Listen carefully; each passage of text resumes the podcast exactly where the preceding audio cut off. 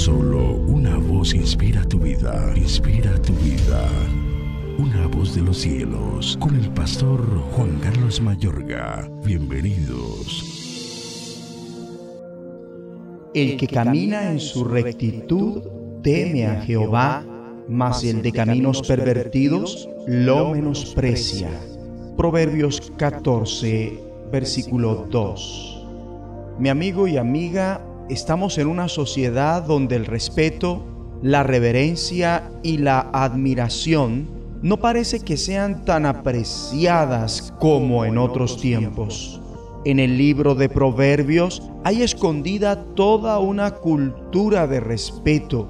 Escrito está, el que camina en su rectitud teme a Jehová, mas el de caminos pervertidos lo menosprecia. Es decir, que el que va por buen camino teme al Señor. La palabra temer, entre otras cosas, se entiende como respeto. El respeto hacia el Señor es el punto de inicio para el respeto en todas las demás relaciones que tenemos. Pero también está escrito, el que anda con sabios, sabio será, mas el que se junta con necios será quebrantado.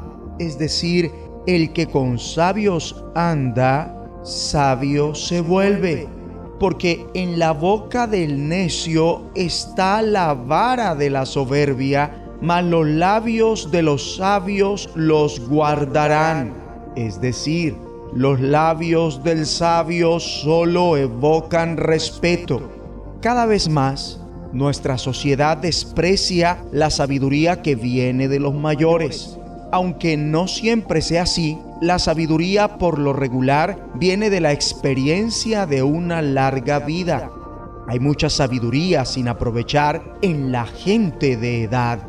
Igualmente está escrito, el que detiene el castigo a su hijo aborrece, mas el que lo ama desde temprano lo corrige. Es decir, que no corregir al hijo es no quererlo. Amarlo es disciplinarlo. Esta enseñanza es malinterpretada en algunos casos. Lo que el libro de Proverbios anima a tener es una cultura de respeto en el hogar, respeto a los padres y también a los hijos. Este respeto también implica dar una amorosa disciplina. Oremos juntos.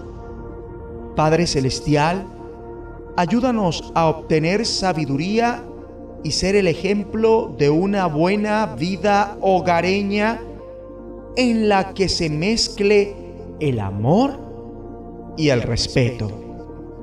En el nombre de Jesucristo. Amén. Una voz de los cielos Escúchanos, será de bendición para tu vida. bendición para tu vida.